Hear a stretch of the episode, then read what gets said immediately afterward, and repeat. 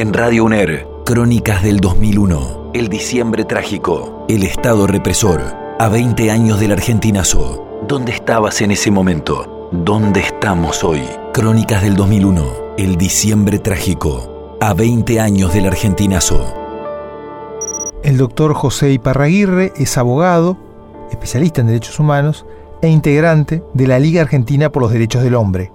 Y estamos con la doctora Analia Vargas y nos vienen a avisar de, que había una chica herida con arma de fuego, que fue después Luisa Paniagua, así que concurrimos hacia, hacia el barrio, nos entrevistamos con los familiares, bueno, obviamente urgente, digamos, la, fueron todos al hospital, digamos, para atender a la situación de salud de la, de la nena.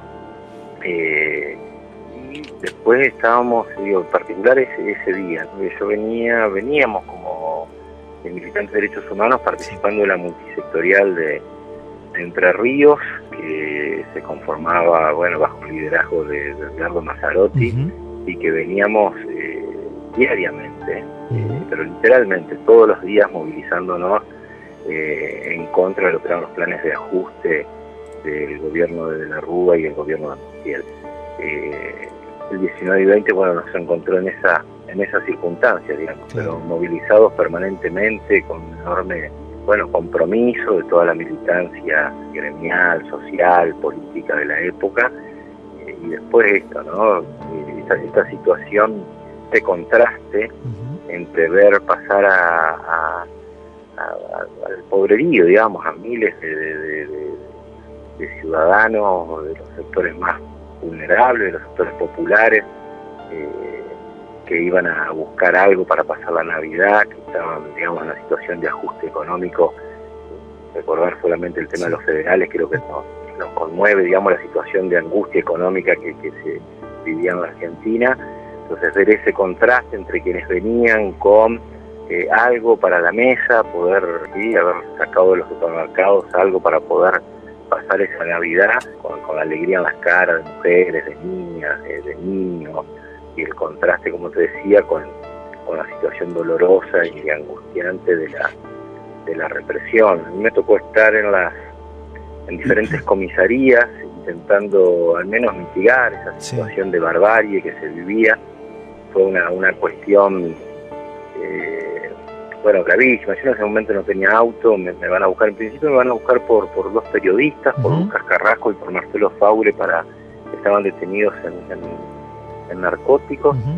Posteriormente, bueno, a partir de ahí empiezo a hacer todo un peregrinaje por distintas comisarías, en particular por la comisaría quinta, y empezar a ver lo que, bueno, lo que era, a ver y a vivir, digamos, lo que era la salvajada de la, de la barbarie, de la violencia institucional masificada, porque no es que era uno o dos funcionarios que golpeaban a una o dos personas, sino que eran una enorme cantidad de funcionarios, todos los, funcionarios policiales totalmente desbocados, represaliando masivamente a, cientos y cientos de personas, golpeando en las puertas de las comisarías, un contraste de, mucha angustia. ¿no? Eh, José, ¿qué tal? Gerardo te saluda acá de Condición del Uruguay, ¿cómo va?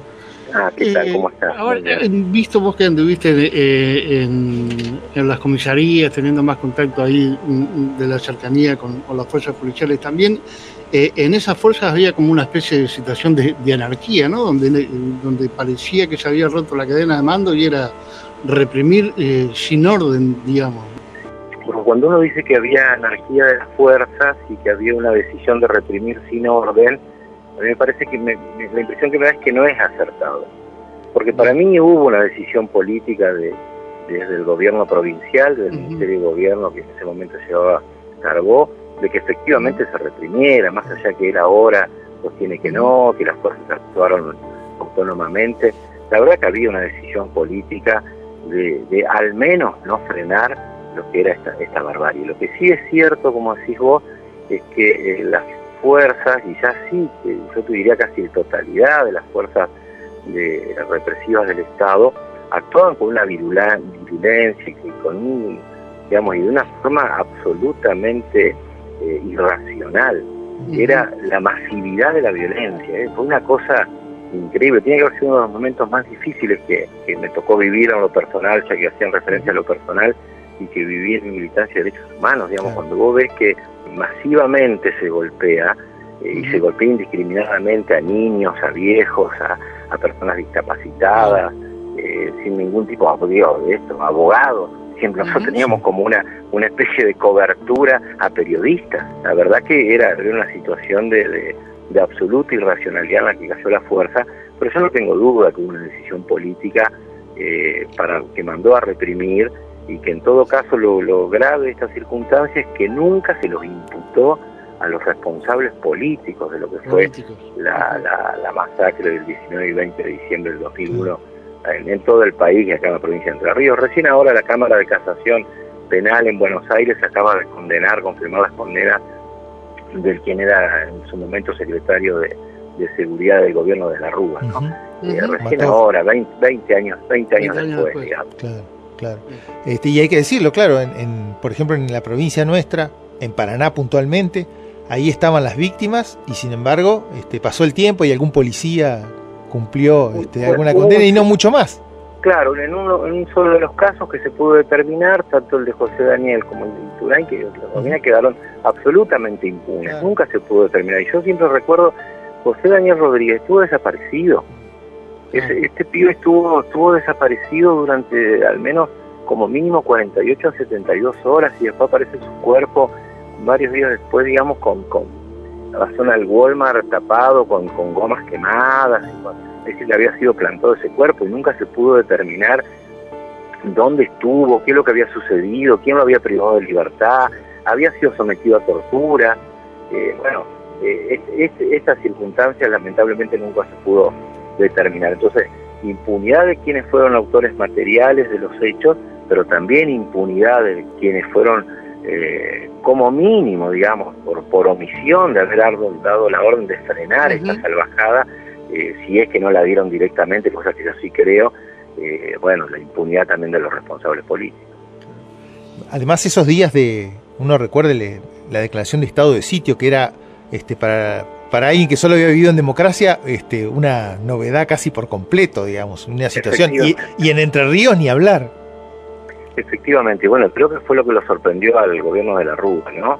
Que él pensó que con el estado de sitio, como que la sociedad civil, digamos, el pueblo, digamos, iba, iba, se, iba a frenar, no iba a salir, y en realidad lo que logró fue todo lo contrario, digamos, justamente eh, por la conciencia que tenemos nosotros de lo que había significado la, la dictadura militar y lo que significaba la falta de garantías constitucionales que es lo que anula un estado de sitio, la falta de garantías de los de los derechos, pero la verdad que la reacción fue totalmente lo contraria. Digo, yo cuando digo que, golpeaban, pero golpeaban en serio, no es que, que, te empujaban, digo, con, eh, golpeaban muy fuertemente, hubo mucha gente lastimada que nunca se investigó, obviamente, privados ilegalmente de libertad, digo, tenés eh, una cantidad enorme de tipos penales que se, que, que se cumplieron en ese momento por las fuerzas de, de las denominadas fuerzas de seguridad, que en este caso eran absolutamente de fuerzas de inseguridad. Y cuando piensa y lo mira ahora que este número redondo nos permite volver y, seguramente encontrar algunas postales de esos días, ¿cuáles son las, las imágenes más fuertes que aparecen de ese 2001?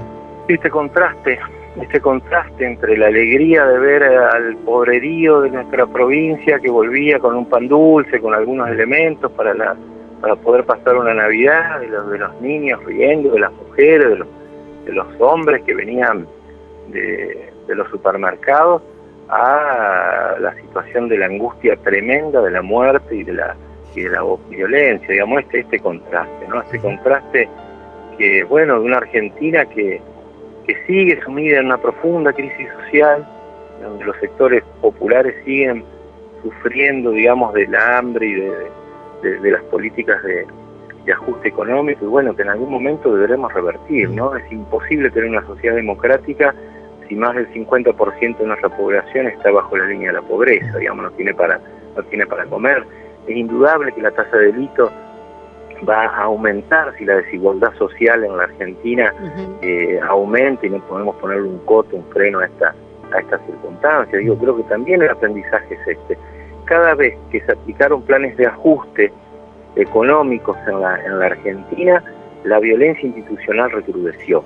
Yo quiero recordar la época de Menem, año 90, desaparece el Martín Basualdo y Héctor Gómez en la ciudad de Paraná, Marcelo Totín Pérez, Elía Gorosito, el gobierno de la de, la alianza, digo, la misma, la misma circunstancia, con el macrismo lo mismo, digo, en el caso de, que llevamos nosotros la causa de Gabriel Guzmán en Capivá, asesinado por, por fuerzas policiales, digamos, lo de Maldonado, bueno, tantos tantos casos, ¿no? Entonces está claro que con la medida que los planes de ajuste económico recrudece la, la pobreza, impacta fuertemente en los niveles de exclusión social, eh, la tasa de delitos eh, aumenta y aumenta en forma barbárica la, la represión, ¿no? legal e ilegal. Es así, es así. Doctor Iparaguirre, muchas gracias por estos minutos con la radio de la UNED. ¿eh? No, por favor, un abrazo. Crónicas del 2001, el diciembre trágico, el Estado represor, a 20 años del argentinazo.